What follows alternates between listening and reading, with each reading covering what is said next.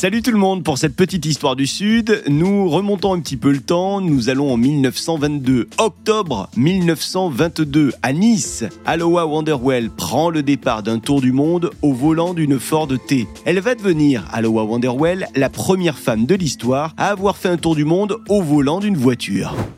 Aloha Wonderwell, alias Idris Galcia Welsh, c'est son vrai nom, est une aventurière, cinéaste et exploratrice canadienne. Oui, parce qu'elle est née à Winnipeg, au Canada, le 13 octobre 1907. Après que son père, soldat canadien dans l'armée britannique, soit tué pendant la Première Guerre mondiale, la mère de Idris, accompagnée d'Idris elle-même et de sa sœur, quitte le Canada pour la France. Idris va aller d'école en école. En fait, la jeune demoiselle à la bougeotte, elle ne reste pas en place, elle s'oppose systématiquement à l'autorité et ça, ça exaspère les, les sœurs bénédictines qui sont chargées de son éducation scolaire. En 1922, Idris est encore jeune et elle vit à Nice. Elle va tomber sur une annonce dans un journal local qui dit, je cite, offre de tournée mondiale pour jeunes femmes chanceuses. Envie de découvrir l'Afrique, l'Asie, rejoignez notre expédition.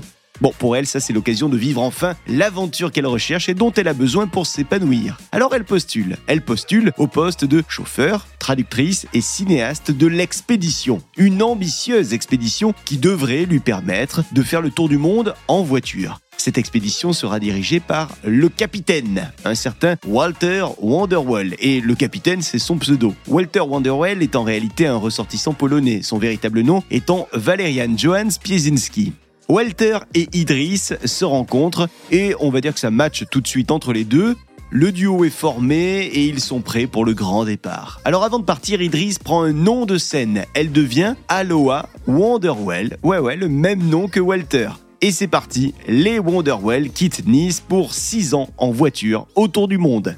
Partie de Nice, direction l'Italie. Aloha va y découvrir la montée du fascisme là-bas et de Mussolini. Puis ensuite, retour en France via Monaco, Cannes, puis une halte à la base aérienne de Toulon où il passe une mauvaise nuit puisqu'elle note dans son journal Les pièces sont comme de la glace. Le plafond à poutres apparentes laisse à peine passer la lumière. Nous avons dormi dans nos uniformes. Nous avons combattu des punaises assoiffées de sang toute la nuit dans un match de catch déloyal. Voilà, ça c'est pour un extrait de son carnet de bord. En tout cas, le, le couple va faire plusieurs passages dans notre sud. Ils vont passer bah, en Provence, hein, du côté de Marseille notamment, et ensuite ils iront plutôt dans le Languedoc, Pézenas ou encore Béziers. Ils vont y être à Béziers pendant le Mardi Gras. Et elle note d'ailleurs dans son journal Mardi Gras 1923. Les rues de Béziers sont envahies par les amateurs de carnaval. Nous nous faufilons parmi les joyeux lurons, ma tenue passant inaperçue dans la cohue des célébrités costumées. Bon, le couple va ensuite passer par le Japon, la Chine, les États-Unis. D'ailleurs, aux États-Unis, ils vont se marier.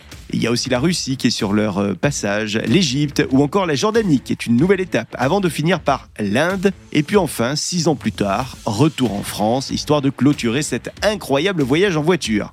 Le couple repartira vivre ensuite aux États-Unis. Malheureusement, Walter, il euh, va mourir assez jeune, il se fait assassiner, mais ça n'empêche pas Aloha de continuer sa carrière d'aventurière et de cinéaste, une carrière qui aura commencé donc chez nous, dans le sud de la France.